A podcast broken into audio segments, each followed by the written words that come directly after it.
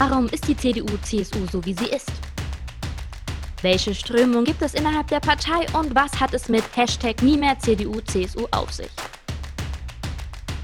Darauf und auf viele weitere Fragen haben Gloria Müller, Christian Krone und Genovan Krishnan in ihrem Podcast Rätsels and Politics Antworten parat. Guten Morgen und herzlich willkommen zu einer neuen Folge Pretzels in Politics mit Jenno, Christian und mir, Gloria. Wir wünschen euch einen wunderschönen guten Morgen und freuen uns sehr, dass ihr erneut eingeschaltet habt bei unserem kleinen Podcast. Zunächst einmal vielen, vielen herzlichen Dank für euer Feedback. Ähm, ja, die ersten beiden Folgen sind veröffentlicht. Ähm, wir haben ganz, ganz viele Nachrichten von euch bekommen. Dafür wollen wir uns ganz herzlich bedanken.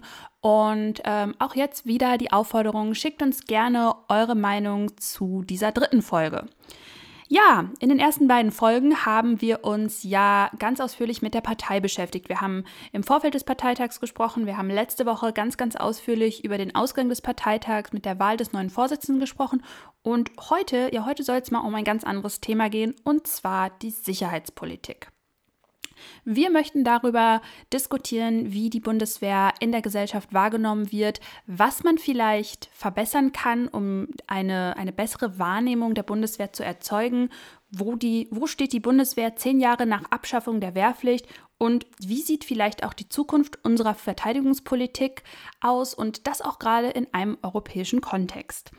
Das wollen wir aber nicht alleine machen. Wir haben diese Folge auch einen Gast. Wir haben ähm, im Vorfeld mit Peter Tauber gesprochen, der uns die eine oder andere Frage zur Sicherheitspolitik und Verteidigungspolitik beantwortet hat. Nochmal zur Erinnerung, Peter Tauber, parlamentarischer Staatssekretär im Verteidigungsministerium und vielen von euch sicher noch bekannt als ehemaliger Generalsekretär der CDU. Ja, dann geht's los, würde ich sagen. Im Vorfeld der, der Podcast-Aufnahme ähm, ist mir nochmal ein, ein Tweet in den Kopf gekommen, der letztes Jahr im Februar für Aufsehen gesorgt hat. Mario Sixtus, ähm, Blogger, Filmemacher, vor allem aber Twitter-Bekanntheit, hat äh, zum Vorstoß von AKK damals, ähm, dass Soldaten in Uniform die Züge der Deutschen Bahn kostenfrei nutzen können, Folgendes getwittert. Was für Flüssigkeiten muss man eigentlich konsumiert haben, um auf die Idee zu kommen, dass in gnadenlos überfüllten ICEs die zusätzliche Anwesenheit von Soldaten mit Feldgepäck für eine höhere Akzeptanz des Soldatenberufs führt und nicht etwa zu kaltem Hass auf alle Tarnanzüge?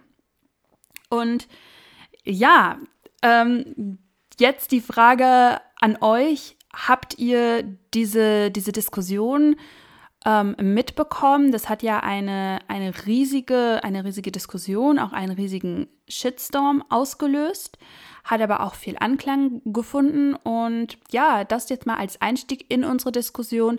Wie habt ihr diese Diskussion mitbekommen und was denkt ihr darüber? Ja, zunächst erstmal auch schönen guten Morgen von meiner Seite aus. Äh, natürlich habe ich die Diskussion auch mitbekommen und äh, auch intensiv verfolgt. Ich denke, äh, diese Diskussion ist sehr wichtig, dass wir generell über die Bundeswehr ähm, sprechen. Ähm, das sind nämlich äh, Soldatinnen und Soldaten, die für unser Land äh, ihren Dienst äh, absolvieren. Und da finde ich, ist das Mindeste, dass die Soldatinnen und Soldaten auch äh, den öffentlichen Personennahverkehr kostenlos nutzen können. Ähm, das ist ja bei der Bundespolizei ähnlich, die dürfen das ja auch. Ähm, deswegen äh, finde ich die Diskussion gar nicht, äh, also stellt sich mir nicht. Also ich finde das selbstverständlich, dass äh, die Männer und Frauen äh, diese Möglichkeit gewährleistet wird. Ähm, aber Mario Sixtus versucht natürlich da so ein bisschen populistisch gegen die Bundeswehr zu hetzen. Ähm, meiner Meinung nach ein Griff ins Klo.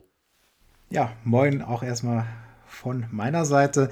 Ich habe das auch mit großem Interesse verfolgt damals oder mit äh, ja, sehr, sehr großer äh, Spannung, wie sich diese Diskussion entwickelt hat. Und ähm, gut, wenn man sich mit Mario Sixtus befasst hat, dann weiß man tatsächlich auch, dass er ja gegenüber dem äh, Staat, beziehungsweise eben auch vor allem ähm, gegenüber allem, was, was, was Uniform vielleicht anhat, ähm, so ein bisschen, äh, ich sag's mal ganz diplomatisch, auch wenn er mich jetzt blocken wird, äh, trotzdem ja, ähm, ja, sehr, sehr reserviert, sehr, sehr verhalten ist. Ähm, ich persönlich finde es allerdings auch eher toxisch, solche Statements äh, ja, abzugeben, weil ja, ich weiß nicht, was er für eine Vorstellung von der Bundeswehr hat, beziehungsweise eben was für, für eine Vorstellung von, von, von Soldaten er hat. Und ich denke, auch wie, so wie Jenno das gesagt hat, ja, ähm, es sollte das Mindeste sein, äh, wenn Menschen, die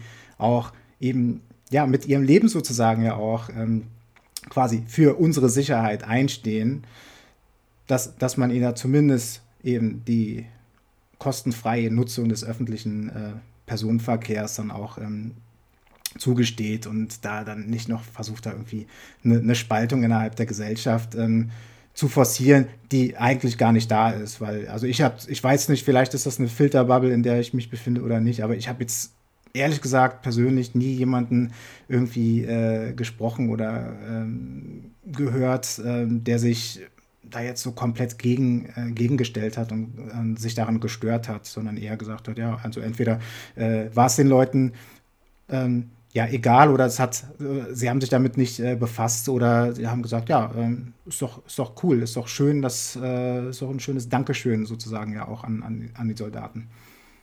Ja, dazu muss man ja auch sagen, die Bundeswehr ist einfach eine Behörde mit einem staatlichen Auftrag. Äh, die Bundeswehr ist extrem wichtig für die Sicherheit unseres Landes, äh, wie Christian schon, so schön schon gesagt hat. Und außerdem obliegt die Bundeswehr ja auch einer parlamentarischen Kontrolle. Also das Parlament hat immer die Möglichkeit, ähm, ja, die Bundeswehr ähm, zu entsenden und, und, und äh, unter Kontrolle zu setzen. Und ähm, also dieses Bild, was äh, Mario Sixtus da vermittelt, ist halt irgendwie äh, so ein veraltetes Bild äh, von äh, Bundeswehr und Militär. Äh, es ist einfach nichts mehr zeitgemäß, irgendwie dieses Bild zu vermitteln. Aber es zeigt ja schon, dass in Teilen der Gesellschaft dieses Bild auch immer noch äh, besteht. Und man muss ja auch sagen, es ist natürlich auch wieder nur eine Bubble. Aber ähm, in der Bubble, in der sich Mario Sixtus auch bewegt, hat dieser Tweet ja auch ganz, ganz viel Zustimmung bekommen, was ich ein bisschen erschreckend fand, äh, dass da so ein Bild gezeichnet wird und dass es auch so viel Zustimmung stößt, äh, unter anderem. Und ich glaube, da muss man sich dann auch überlegen, wie kann man die Akzeptanz auch innerhalb dieser Bevölkerungsgruppe äh, erhöhen. Und, und ein Vorstoß ist ja, oder eine Möglichkeit ist ja vielleicht auch gerade während, während der Corona-Zeit, wird ja immer wieder gefordert, ja, warum hilft die Bundeswehr denn eigentlich nicht beispielsweise beim Impfen in den Pflegeheimen? Warum ist die Bundeswehr jetzt nicht im, im Inneren im Einsatz? Und ähm, das hat heute auch wieder eine große äh, überregionale Tagesschau getitelt. Warum ist unsere Bundeswehr da nicht? Aber das ist natürlich auch an, an einige Voraussetzungen geknüpft. Und ich darf dich einmal bitten, Jenno, uns das vielleicht mal im Überblick zu erklären. Wann darf die Bundeswehr denn eigentlich im Inneren helfen? Genau, es äh, gibt äh, drei Voraussetzungen, wann äh, die Bundeswehr im Inneren ähm, unterstützen kann. Ähm, also es ist ja so, es gibt die äh, Bundespolizei, die hat ja einen ganz klaren, oder die Polizei, die hat einen ganz klaren Aufgabenbereich und äh, es gibt äh, bestimmte Voraussetzungen, wann eben die Bundeswehr auch im Inneren ähm, Hilfe leisten kann. Und es gibt äh, zum einen die Amtshilfe, äh, als zweites den inneren Notstand und äh, als drittes äh, die Katastrophenhilfe. Zu Nummer eins, die Amtshilfe.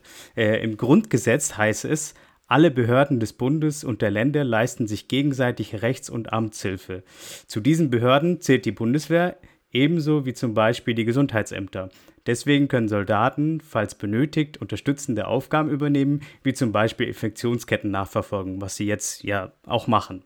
Ähm, wichtig ist aber, ähm, dass äh, bei Nummer eins, also bei der Amtshilfe, äh, dass die äh, Bundeswehr keine Waffen nutzen kann, zum Beispiel, also um dieses äh, Mittel durchzusetzen. Also das ist untersagt worden. Ähm, Und äh, die Amtshilfe wird auch immer wieder schon geleistet, also in der Vergangenheit schon. Im Januar 2019 haben Soldaten in Bayern Schnee von Krankenhausdöchern äh, beseitigt und äh, 2015 und 2016 unterstützten sie äh, bei der Registrierung und Unterbringung von Flüchtlingen. Und bei der Hochwasserkatastrophe 2013 war die Bundeswehr im Einsatz, um die Folgen der Überschwemmungen einzudämmen. Ähm, jetzt kommen wir zum Punkt 2, der innere Notstand. Ähm, das heißt eben, die Bundeswehr darf laut Grundgesetz, äh, das ist der Artikel 87a Absatz 4, ähm, für die Freaks unter euch, ähm, das heißt äh, zum Schutz von zivilen Objekten und bei der Bekämpfung von nichtstaatlicher Gegner eingesetzt werden kann, wenn diese organisiert und militärisch bewaffnet sind. Allerdings gilt das nur, wenn die freiheitlich-demokratische Grundordnung des Bundes oder eines Landes gefährdet ist, das bedrohte Land die Gefahr nicht selbst bekämpfen kann oder die Kräfte von Polizei und Bundespolizei nicht ausreichen. Bei so einem Fall darf die Bundeswehr ähm, militärische Mittel einsetzen.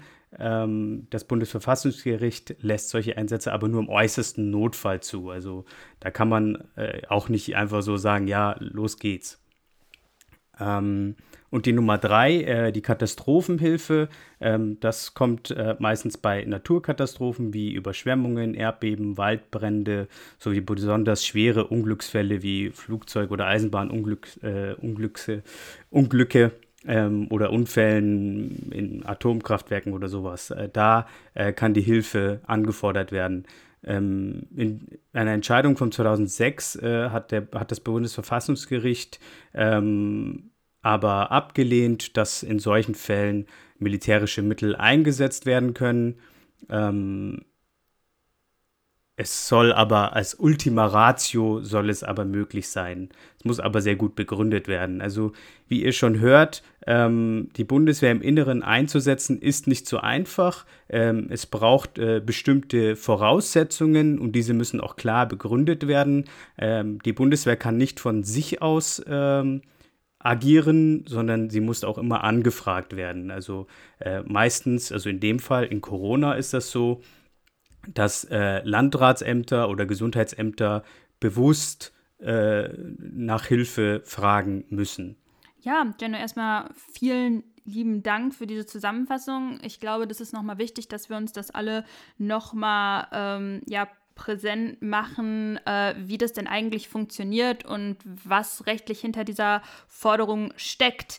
Ähm, jetzt ist es schon so, dass die Bundeswehr teilweise im Rahmen der Amtshilfe ähm, eben regional während der Corona-Krise unterstützt, dadurch natürlich auch präsenter wird im Alltag äh, der, der Menschen dort vor Ort um jetzt nochmal diesen Bogen zu schlagen zu dem Tweet, äh, den wir anfangs besprochen haben. Christian, glaubst du, dass sowas langfristig auch dazu führt, dass äh, die Bundeswehr in der Gesellschaft akzeptierter wird und äh, quasi durch eine Erhöhung der Präsenz auch eine Erhöhung der Akzeptanz äh, sozusagen folgt? Oder glaubst du, dass die, die Leute vielleicht auch nervöser werden, wenn sie die, die Bundeswehr im Inneren sehen und das nicht unbedingt äh, zu einer höheren Akzeptanz führt?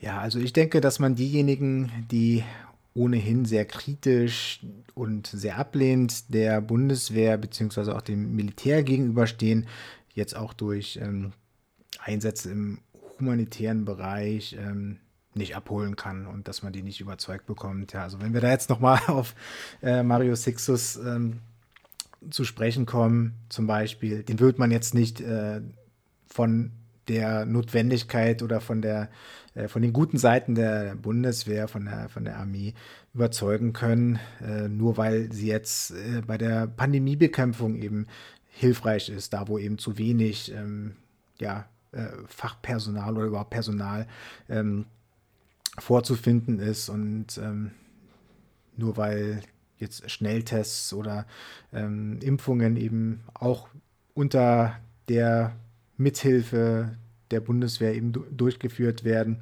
ähm, wird man diese Leute auf jeden Fall nicht ähm, überzeugen können, meine ich. Aber ich denke schon, dass die Akzeptanz oder auch vielleicht die einfach die, das Bewusstsein ähm, für die Bundeswehr und das, was sie tut und dass sie eben nicht nur im Kriegsfall beziehungsweise bei militärischen Einsätzen im, im Ausland ähm, äh, ja, gut ist, äh, bei der gemäßigten Mitte eben geschaffen werden kann. Und das ist jetzt natürlich kein Plädoyer dafür, dass äh, die Bundeswehr ständig im Inneren irgendwie eingesetzt werden sollte, äh, wenn, wenn ein Personalmangel herrscht, sondern tatsächlich alles ja so, so wie es ist und äh, äh, auch bleiben sollte.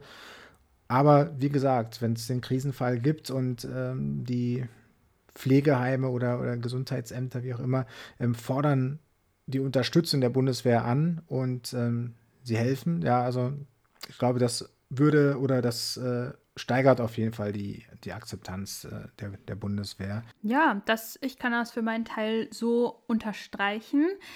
Äh, hab aber jetzt mal noch eine Frage an euch. Wir sind ja alle RCDSler bzw. RCDSler gewesen zu unserer Studienzeit und ich erinnere mich äh, damals, äh, vor vielen, vielen Jahren, als wir noch äh, im, im Asta waren und was weiß ich, gab es eine ganz, ganz große Diskussion, die auch an Schulen geführt wird, nämlich sollen Jugendoffiziere an die Uni bzw. an die Schulen kommen dürfen. Und ich weiß, wir als RCDSler waren da relativ alleine mit der Meinung, ja, das, das dürfen sie. Sie dürfen aufklären, sie dürfen über ihren Beruf aufklären und ähm, wir, wir, sollen auch mit ihnen diskutieren. Habt ihr ähm, ähnliche Erfahrungen gemacht während eures Studiums oder auch während eurer Schulzeit? Durften Jugendoffiziere zu euch kommen? Und wenn ja, äh, wie, wie habt ihr diese Diskussion aufgenommen? Bei uns an der Uni gab es diese Diskussion nie. Also da äh, konnten wir uns leider äh, nicht durchsetzen. Ähm, ich war aber mal bei einer Diskussion während meines Bundestagspraktikums und fand es sehr, sehr interessant, da auch mal einen genaueren Einblick zu bekommen hinter die Kulissen, weil ich doch finde, dass es ein, ein Thema ist, was nicht so, nicht so gut greifbar ist, wenn man eben ja nicht mittendrin ist. Ähm, deswegen hat es mir damals sehr, sehr gut gefallen und hat mir ganz spannende Einblicke gewährt. Und jetzt einfach mal aus Interesse, ähm, wie sieht es bei euch aus? Was habt ihr da für Erfahrungen gemacht? Und ähm, glaubt ihr, dass auch, auch sowas äh, zuträglich ist für die Akzeptanz der Bundeswehr äh, innerhalb unserer Gesellschaft? Ja, also ich habe ja in Frankfurt am Main studiert und äh, Frankfurt ist ja bekannt dafür, sehr konservativ zu sein. Nein, Spaß. Also Frankfurt ist einfach der Hort linker Politik und ähm, linker Studentenbewegungen, historisch ja auch schon mit der Frankfurter Schule. Äh, daher war das da sehr schwierig, das Thema. Also es gab mal äh, eine Diskussionsveranstaltung, wo ähm, ein Herr der Bundeswehr, ich glaube sogar ein Soldat, ein Offizier, äh, eingeladen werden sollte und ähm, es sollte eine Diskussionsveranstaltung stattfinden. Das genaue Thema weiß ich gerade gar nicht, aber ähm, es war halt dieser Bezug. Und ähm, daraus hat sich eine merkwürdige ja, Situation ergeben. Es wurde dann gleich irgendwie total dagegen gehetzt und ähm, man wollte auf Gedeih und Verderb diese Veranstaltung verbieten ähm, und hat gleich äh, ja dieses, dieses Thema äh, Militär ist gleich böse, Militär ist gleich Krieg, Soldaten sind Mörder auf diese Ebene gezogen. Und das finde ich sehr schade, weil ich finde, gerade an Universitäten oder an Bildungseinrichtungen generell, äh, es sind ja Orte, wo man diskutiert, wo man sich austauscht, wo man sich weiterbildet. Und äh, da eine so eine Debatte einfach zu unterbinden, finde ich sehr schräg. Also ich finde auch, dass dieses, dieses ambivalente Verhältnis von, von Linken zu, Politi äh, zu, zu Bundeswehr und zum Militär auch, auch sehr schwierig, weil das deutsche Militär ist, ist eine Parlamentsarmee. Also das Parlament überwacht die Bundeswehr, das Parlament beschließt Auslandseinsätze, die sagt, die, die, äh, die, das Parlament, ähm, wenn, wenn das Parlament sagt, die Bundeswehr soll nach Mali, äh, ist das ja auch zeitlich begrenzt. Also diese Aufträge sind immer äh, zeitlich gebunden und vom Parlament äh, abgesegnet. Also ähm, und auch kontrolliert durchs Parlament. Also ähm, mehr Kontrolle gibt es ja fast gar nicht. Und äh, deswegen verstehe ich diese, diese negative Haltung gegenüber der Bundeswehr gar nicht. Also ich finde es immer sehr erfrischend, äh, gerade auch aus der Perspektive von Offizieren oder von der von Soldatenseite, äh, auch zu bestimmten Themen ähm, ja, die, den Blickwinkel auch mal mitzubekommen. Also zum Beispiel beim Thema Drohnen wird ja oft äh, einfach über militärische Drohnen gesprochen, äh, Drohnen, die zivile äh, Opfer fordern und so weiter, aber äh, es wird gar nicht aus der Perspektive eines Soldaten über das Thema Drohnen gesprochen. Ich war letztens in einer äh, Podiumsdiskussion, beziehungsweise auf Clubhouse äh, in der Diskussion, ähm, wo ein Soldat mit, mit dabei war und der hat mal einfach aus der Perspektive eines Soldaten geschildert, warum es wichtig ist für einen Soldaten, ähm, dass das dass äh, eine Überwachungsdrohne äh, über die ist, damit die einfach dieses Sicherheitsgefühl auch haben und wissen, okay, wenn jetzt feindlicher Angriff kommt, dass die Bescheid wissen. Das ist einfach ein Gefühl der Sicherheit für den Soldaten. Und dieser Blickwinkel wird vielen einfach verwehrt, wenn man nicht in diesen Diskurs, Diskurs geht. Deswegen finde ich wichtig, dass man diesen Diskurs auch führt. Ja, dem kann ich mich nur anschließen. Ich erinnere mich da auch an meine Abiturzeit. Ich bin ja so ein bisschen älter, so zwei, drei Semester als ihr beiden. Ähm, da gab es noch die Wehrpflicht, ne? Und da musste man sich dann irgendwann dann eben doch die Frage stellen, ja, ähm, gehe ich zum Bund oder äh, leiste ich Zivildienst? Und man hatte da gar nicht so die Informationen. Ne? Ich meine, so, dass das Internet war zum einen gar nicht so ausgeprägt, wie es heute ist, wo du wirklich super, super schnell alle möglichen Infos bekommst und auch schnell Nachfragen stellen kannst. Und ähm, also bei uns hat auch keiner von der Bundeswehr äh, mal vorbeigeschaut. Und das wäre tatsächlich mal eigentlich eine ganz gute Sache gewesen, einfach um sich zu informieren. Ne? Also es geht ja gar nicht um das äh, Werben oder, oder irgendwie Marketing, sondern einfach auch um diesen äh, rein informativen Charakter. Ne? Und ich glaube, da könnte man tatsächlich dann dem einen oder anderen äh, ja, die Vorurteile nehmen, beziehungsweise eben helfen, die Vorurteile abzubauen, dass das eben ein per se blutrünstiger Job ist, ja, und äh, das finde ich daher sehr schade. Also ich bin sowieso immer jemand, der gerne den Dialog erstmal auch führt, sich mal eine Meinung auch anhört und mal so ein bisschen verstehen möchte einfach. Ne? Also auch gerade bei Themen, die vielleicht erstmal so gar nicht meinem persönlichen Weltbild unbedingt ähm, entsprechen. So, ich will es ja auch erstmal so ein bisschen verstehen und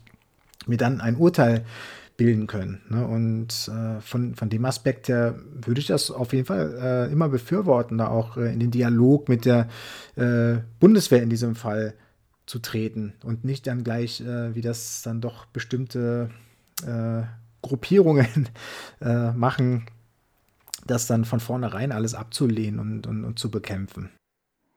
Ich glaube, das ist ganz wichtig, dass man äh, das nochmal klar macht, dass es da nicht um, um eine reine Werbeveranstaltung geht, sondern eben darum, auch ins Gespräch zu kommen, beide Seiten zu hören und äh, vielleicht da auch äh, einen Schritt aufeinander zuzugehen. Ähm, das ist, glaube ich, ein ganz, ganz wichtiger Punkt, der, der einfach verloren geht, wenn man per se ausschließt, dass diese Diskussionen überhaupt stattfinden dürfen oder die in so einer Form gestört werden, dass keine, kein vernünftiges Gespräch, keine vernünftige Diskussion ähm, zustande kommen kann. Das sieht man ja auch leider sehr, sehr oft an deutschen Universitäten. Nicht nur beim Thema Bundeswehr, aber darüber können wir, glaube ich, auch noch eine ganze Podcast-Folge aufnehmen. Jetzt haben wir schon hier so ein bisschen gequatscht, aber ich habe es ja schon angekündigt. Wir haben auch ein paar Fragen vorbereitet an Peter Tauber. Ähm, Jeno hat gerade schon angefangen, äh, über, über Drohnen zu sprechen und wir wollen jetzt mal unsere Fragen nehmen und die an einen Experten weiterleiten, der das alles viel, viel besser erklären kann äh, als wir. Deswegen schon mal von mir ein großes Dank. Danke, Peter, dass du dir die Zeit genommen hast, um hier uns ein paar Fragen zu beantworten. Und ich würde sagen, Feuer frei. Hallo, Herr Tauber, lieber Peter. Schön, dass du dir für uns Zeit genommen hast. Magst du vielleicht für die, die dich nicht kennen, kurz ein paar Sätze zu dir sagen, was du machst und äh, was du überhaupt mit der Bundeswehr zu tun hast? Hallo, erstmal herzlichen Dank für die Einladung. Schön, äh, heute dabei zu sein, mit euch diesen Podcast zu machen und auch mal über die Bundeswehr zu reden. Äh, wer bin ich eigentlich? Ich bin Peter Tauber, Bundestagsabgeordneter, parlamentarischer Staatssekretär bei der Bundesministerin der Verteidigung und ähm, außerdem war ich mal in meinem vorigen Leben ähm, CDU-Generalsekretär und ich bin Hauptmann der Reserve. Wie bist du zur Bundeswehr gekommen und welche Erfahrungen hast du dort gemacht? Staatssekretär bin ich nach der letzten Bundestagswahl geworden. Damals war Ursula von der Leyen Ministerin, die ich sehr gut kannte aus dem CDU-Präsidium. Und Angela Merkel hat mich gefragt, ob ich mir vorstellen könne, in der Bundesregierung Staatssekretär zu werden und welches Ressort mich interessieren würde. Und da ich Reserveoffizier bin, ähm, habe ich mich dann für das Bundesministerium der Verteidigung entschieden. Äh, wie ich selbst zur Bundeswehr gekommen bin, das liegt ja schon lange zurück. Ich gehöre der Generation der Wehrpflichtigen an. Also ich äh, konnte mir das gar nicht aussuchen. Ich hätte verweigern können und Zivildienst machen können, ähm, habe mich dann aber anders entschieden und habe dann meinen Grundwehrdienst äh, in Schwarzenborn und Mainz abgeleistet. Habe viel gelernt bei der Bundeswehr über andere Menschen, über mich selbst und natürlich das militärische Handwerkszeug und äh, fand das eine spannende Zeit mit vielen Erfahrungen ähm, und äh, bin dann dabei geblieben. Habe während des Studiums zunächst äh, mich für die Laufbahn des Reserveunteroffiziers entschieden und später nochmal einen Laufbahnwechsel gemacht und bin dann Reserveoffizier geworden. Das vielleicht in Kürze zu meinem militärischen Werdegang. Ach so, ja, da kann man vielleicht noch ergänzen. Ähm, ich bin Jägeroffizier, also Infanterie, und habe aber natürlich, was heißt natürlich, habe in letzter Zeit mich auch äh, sehr stark mit den Themen beschäftigt, die ich zivil äh, studiert habe, also Geschichte. Die Bundeswehr hat ein eigenes historisches Forschungsinstitut, ein tolles militärhistorisches Museum in Dresden und da habe ich auch schon Reserveübungen gemacht. Ja, vielen Dank für die Hintergrundinformationen zu deiner Person und äh, deinem jetzigen Amt. Ähm, Kommen wir jetzt zu einem anderen Thema. Äh, die CDU hat in der Vergangenheit immer mal wieder über ein verpflichtendes Dienstjahr für junge Menschen diskutiert. Wie stehst du dazu? Ich finde die Idee eines sozialen Pflichtjahres oder einer allgemeinen Dienstpflicht sehr, sehr gut. Ich glaube auch, man müsste das Wehrpflichtprinzip umdrehen, dass jeder einen Dienst für die Gemeinschaft leisten muss, Jungs und Mädels.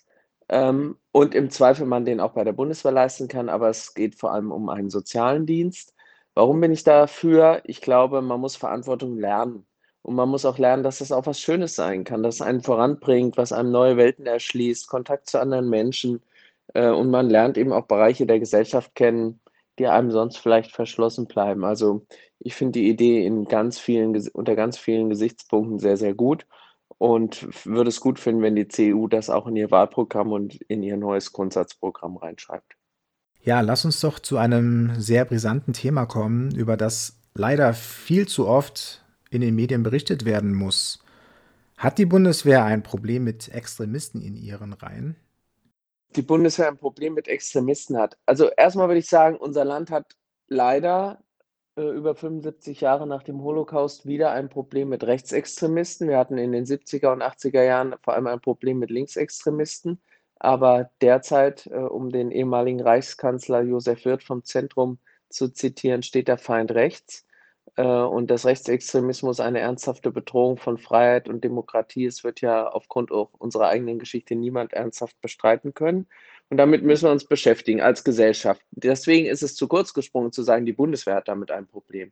Es ist nur umgekehrt so, wenn die Gesellschaft damit ein Problem hat, wäre es irgendwie komisch, wenn wir keins damit hätten. Und äh, jetzt zieht vielleicht das äh, Martialische, was dem Militär innewohnt, auch bestimmte Menschen eher an. Und äh, ja, deswegen haben wir auch ein Problem mit Rechtsextremismus in der Bundeswehr und müssen da sehr aufmerksam sein. Wir haben einen eigenen Nachrichtendienst, einen militärischen Abschirmdienst der diesem Phänomen nachgeht und Rechtsextremisten aufspürt. Aber ich erlebe auch, dass unsere Soldatinnen und Soldaten, die ja in aller Regel überzeugte Demokraten sind und ihren Eid auf Schwarz-Rot-Gold äh, ablegen und nicht auf Schwarz-Weiß-Rot, ähm, auch viel sensibler sind als früher und eben rechtsextreme Menschen in der Bundeswehr auch melden. Das sind für mich auch keine Kameraden. Deswegen sage ich bewusst Menschen und nicht Kameraden. Ja, es ist wirklich schade, dass wir solche Tendenzen in unserer Gesellschaft haben. Umso wichtiger finde ich es, dass die Bundeswehr hier eine Null-Toleranz-Politik hat. Ich glaube, das ist das richtige Zeichen. Ja, Ende 2020 gab es eine sehr hitzige Debatte darüber, ob die Bundeswehr Drohnen braucht. Die SPD ist ja der Auffassung, dass die Bundeswehr keine Drohnen braucht. Wie siehst du das denn als Staatssekretär bei der Bundesministerin der Verteidigung? Wenn wir öffentlich über Drohnen reden, dann reden wir meistens über bewaffnete Drohnen. Die deutsche Debatte ist so ein bisschen aus meiner Sicht anachronistisch. Äh, alle anderen Nationen setzen die ein äh, und zwar in Zukunft wahrscheinlich noch auf eine ganz andere Art und Weise. Wir haben das jetzt gerade bei dem Krieg äh, in Bergkarabach erlebt, dass da wirklich so kleine Drohnen, fast so wie wir die beim Mediamarkt kaufen, eingesetzt werden. Und wir reden aber bei der Drohne für die Bundeswehr, um die es in den letzten äh, Debatten ging, über äh, einen großen unbemannten Flugkörper, der auch bewaffnet sein kann. Wir nutzen bisher Drohnen in den Einsätzen immer nur für Aufklärung aber im Zweifel wäre es natürlich gut, man kann damit Patrouillen äh, und Soldaten, die außerhalb von Camps sind, besser schützen. Und dazu müsste man diese Drohne bewaffnen. Das machen viele andere Nationen. Es geht nicht darum, für uns als Deutsche Drohnen einzusetzen wie die Amerikaner zum gezielten Töten. Das scheidet für uns aus, aufgrund auch der grundsätzlichen Regeln, die deutsche Soldaten in Einsätzen befolgen müssen. Also es geht um den Schutz deutscher Soldaten im Auslandseinsatz und alle anderen Fragen, was heißt denn Drohnen eigentlich künftig für Landes- und Bundesverteidigung und kriegerische Szenarien, äh, das äh, ist dann eine Folgedebatte, die auch dringend mal geführt werden muss von klugen Menschen, äh, die darüber nachdenken, wie das eigentlich funktioniert oder vonstatten geht und vor allem auch, wie wir uns und unsere Armee dagegen schützen können.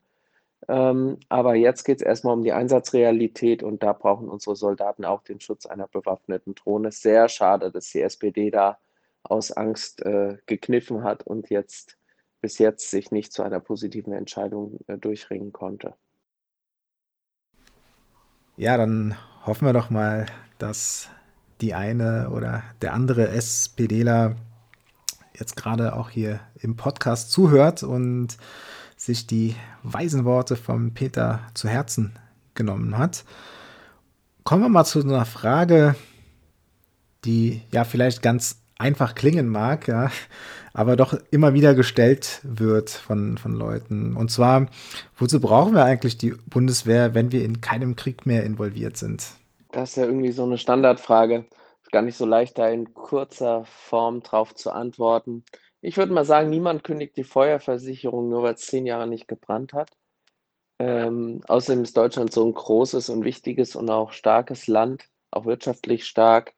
Äh, dass wir internationale Verpflichtungen haben, äh, nicht nur unser eigenes Land schützen, unsere eigenen Bürger schützen müssen, sondern auch einen Beitrag leisten müssen für sichere Handelswege. Wir sind in einem Bündnis der NATO, wir sind in der Europäischen Union, auch da gibt es gemeinsame Sicherheitsinteressen.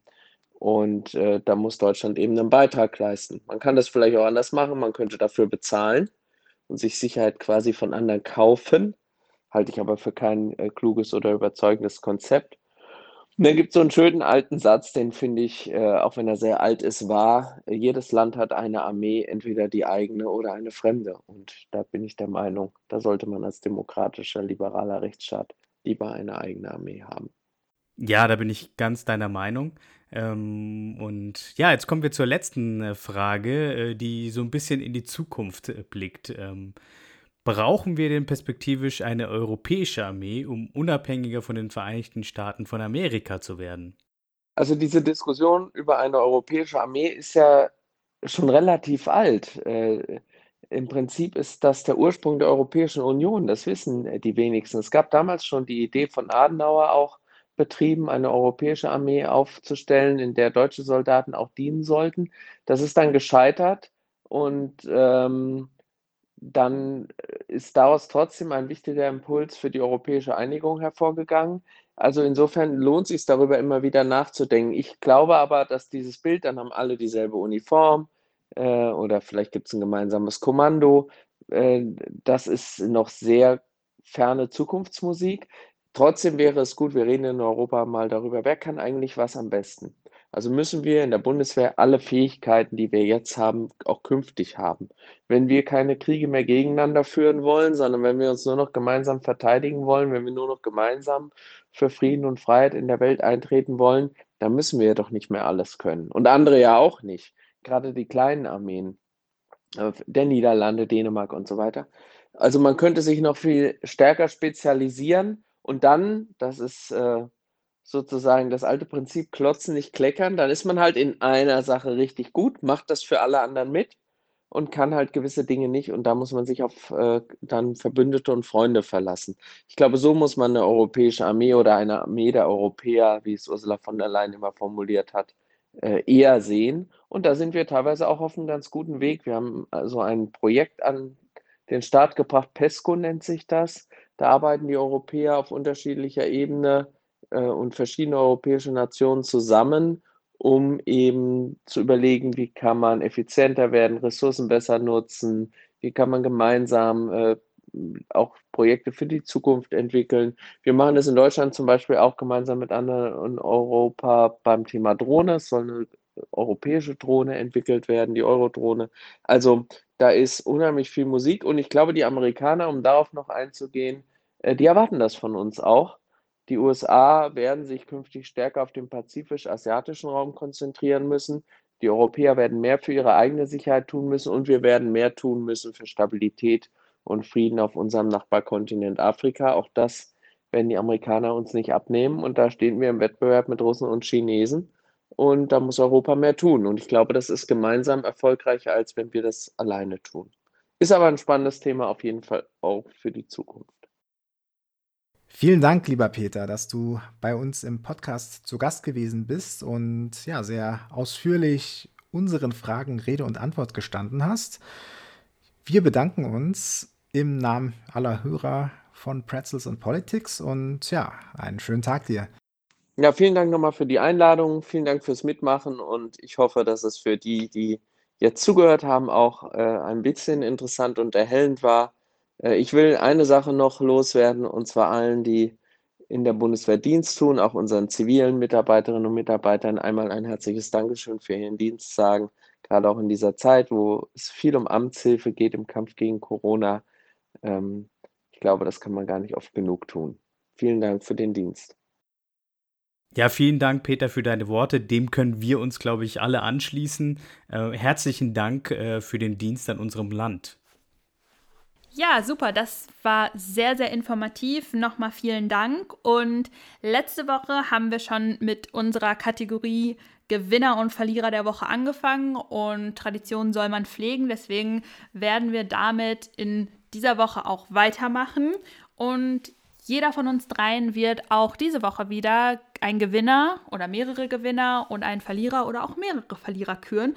Und ich würde sagen, heute darf Christian anfangen. Yippie. Ja, mein Gewinner ist gleichzeitig auch der Verlierer der Woche. Und zwar ist es äh, ja ganz übergeordnet die politische Kommunikation. Ähm, ich denke, jeder hat mittlerweile von Clubhouse gehört, der ja, Voice-App zum, zum Chatten. ähm, die wurde ja auch sehr, sehr schnell von Spitzenpolitikerinnen und Politikern ähm, adaptiert, was sehr, sehr schön ist. Also, ähm, was ja auch so ein bisschen Bürgernähe schafft. Und zum Beispiel äh, Dorit Bär und Helge Braun haben ja ähm, auch ihre Datenstrategie beziehungsweise die Datenstrategie der Bundesregierung ja dort auch äh, vorgestellt und ähm, auf Clubhouse ist es ja eben auch möglich, direkt eben mit den Userinnen und Usern ins Gespräch zu kommen und äh, da weiß man eben nicht ganz genau, welche Fragen einen dort erwarten. Und ähm, von daher finde ich das sehr, sehr mutig und auch eine schöne neue Facette im der, im Bereich der politischen Kommunikation und äh, bin da sehr gespannt, wie sich das dann so die nächsten Wochen und Monate entwickeln wird. Ähm, gleichzeitig allerdings muss man sagen, dass die Politik sich da nicht nur positiv hervorgetan hat. Äh, da gab es ja am Wochenende den Fall Candy Crush Gate von Bodo Ramelow, dem Ministerpräsidenten von Thüringen, der ja so ein bisschen plauderfreudig war äh, in einer in einem Raum. Und ja dort ja zum einen ja, Angela Merkel als Merkelchen bezeichnet hat und ja zudem auch noch ja, verlautbart hat, dass er bei den Ministerpräsidentenkonferenzen eben auch die eine oder, oder andere Runde Candy Crush spielt. Und äh, das ist eine Unverschämtheit. Ja, und äh, ich weiß gar nicht, ob er sich da der, dieser Dimension bewusst ist. Ja, wir zittern da bei jeder MPK darum, welche Rechte uns äh, zumindest zeitweise abgeschnitten werden, beziehungsweise welche Einschränkungen wir einfach im, im Kampf um die, äh, gegen die Pandemie ähm, mal für eine Weile zurückstellen müssen. Und, und er sagt da ganz unverblümt, dass er, dass er irgendwelche Spiele zockt. Ne? So, das, das kann halt nicht sein. Man muss allerdings auch sagen, dass ähm, ja auch aus den Reihen der CDU so schon jemand äh, ins Fettnäpfchen getreten ist, ähm, nämlich der äh, ja, Bundestagsabgeordnete Philipp Amthor, der auch in einer Runde nachts gewesen ist, ähm, unter anderem mit Paul Ronsheimer, dem stellvertretenden Chefredakteur der Bild-Zeitung.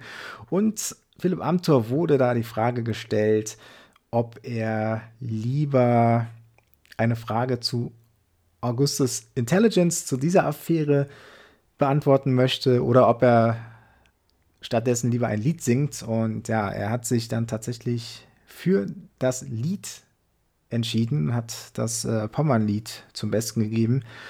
Ist so im Nachhinein nicht, nicht die allerbeste Entscheidung gewesen. Das, das kam schon sehr, sehr schlecht an und äh, hat ihn so ein bisschen wie so ein Drückeberger aussehen lassen.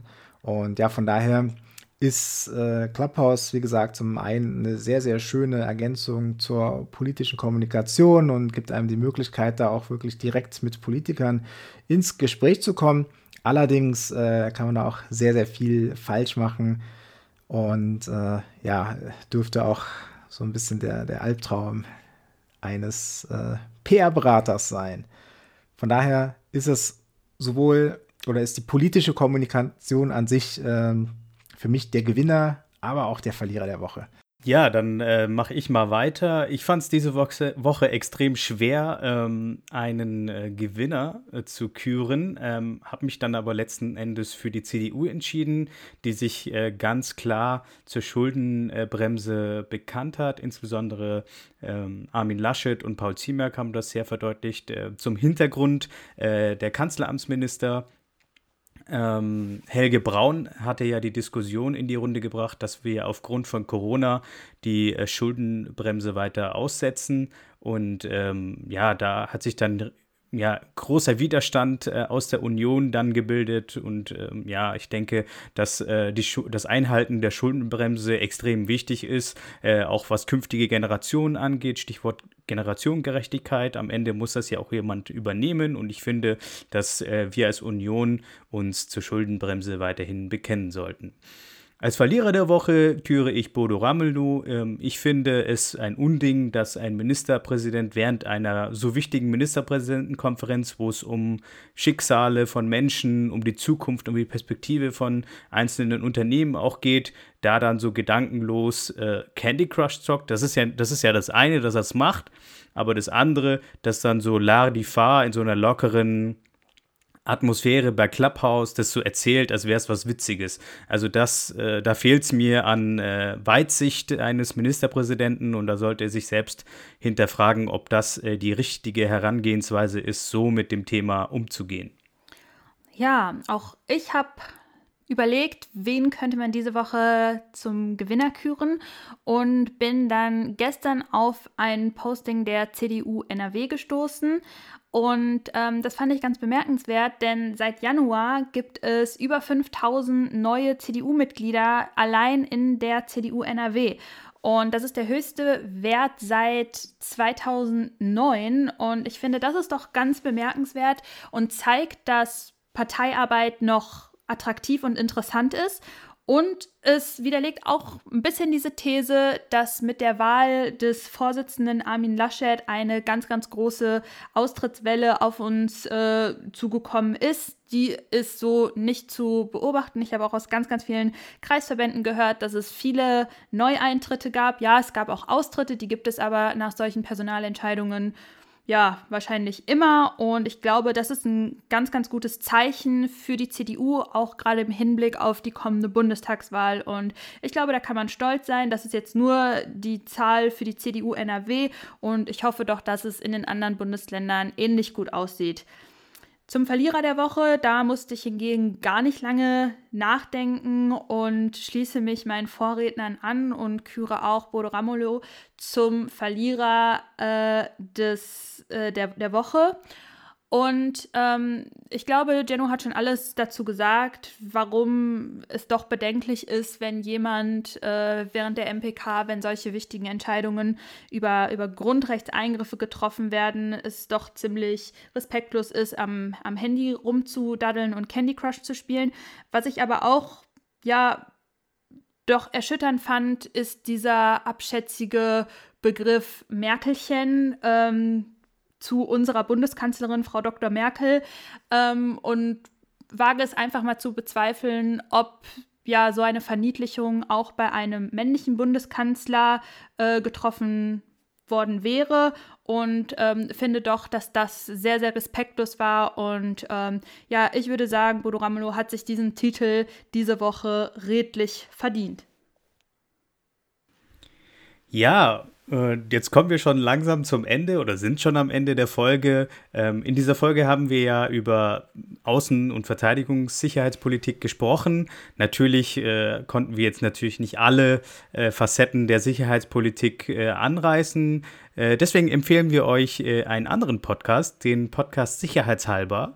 Ähm, der äh, befasst sich mit äh, verteidigungspolitischen Fragen und diskutiert das in einer sehr guten Art und Weise, den wir guten, Gewisses, guten Gewissens empfehlen können, oder? Auf jeden Fall. Dann sagen wir Danke fürs Zuhören. Ähm, wir sind gespannt auf euer Feedback. Liked, kommentiert, bewertet. Ihr wisst Bescheid. Ähm, schickt uns äh, eure, eure Gedanken zur Folge. Ähm, wir freuen uns auf nächste Woche. Nächste Woche kommt eine, wie ich finde, ganz, ganz wichtige Folge. Da freue ich mich persönlich ganz besonders drauf. Und ähm, ja, sage Tschüss, euch äh, einen, einen guten Start ins Wochenende, euch eine erfolgreiche Woche und bis nächsten Freitag. Ciao, bis bald. Ciao und schönes Wochenende.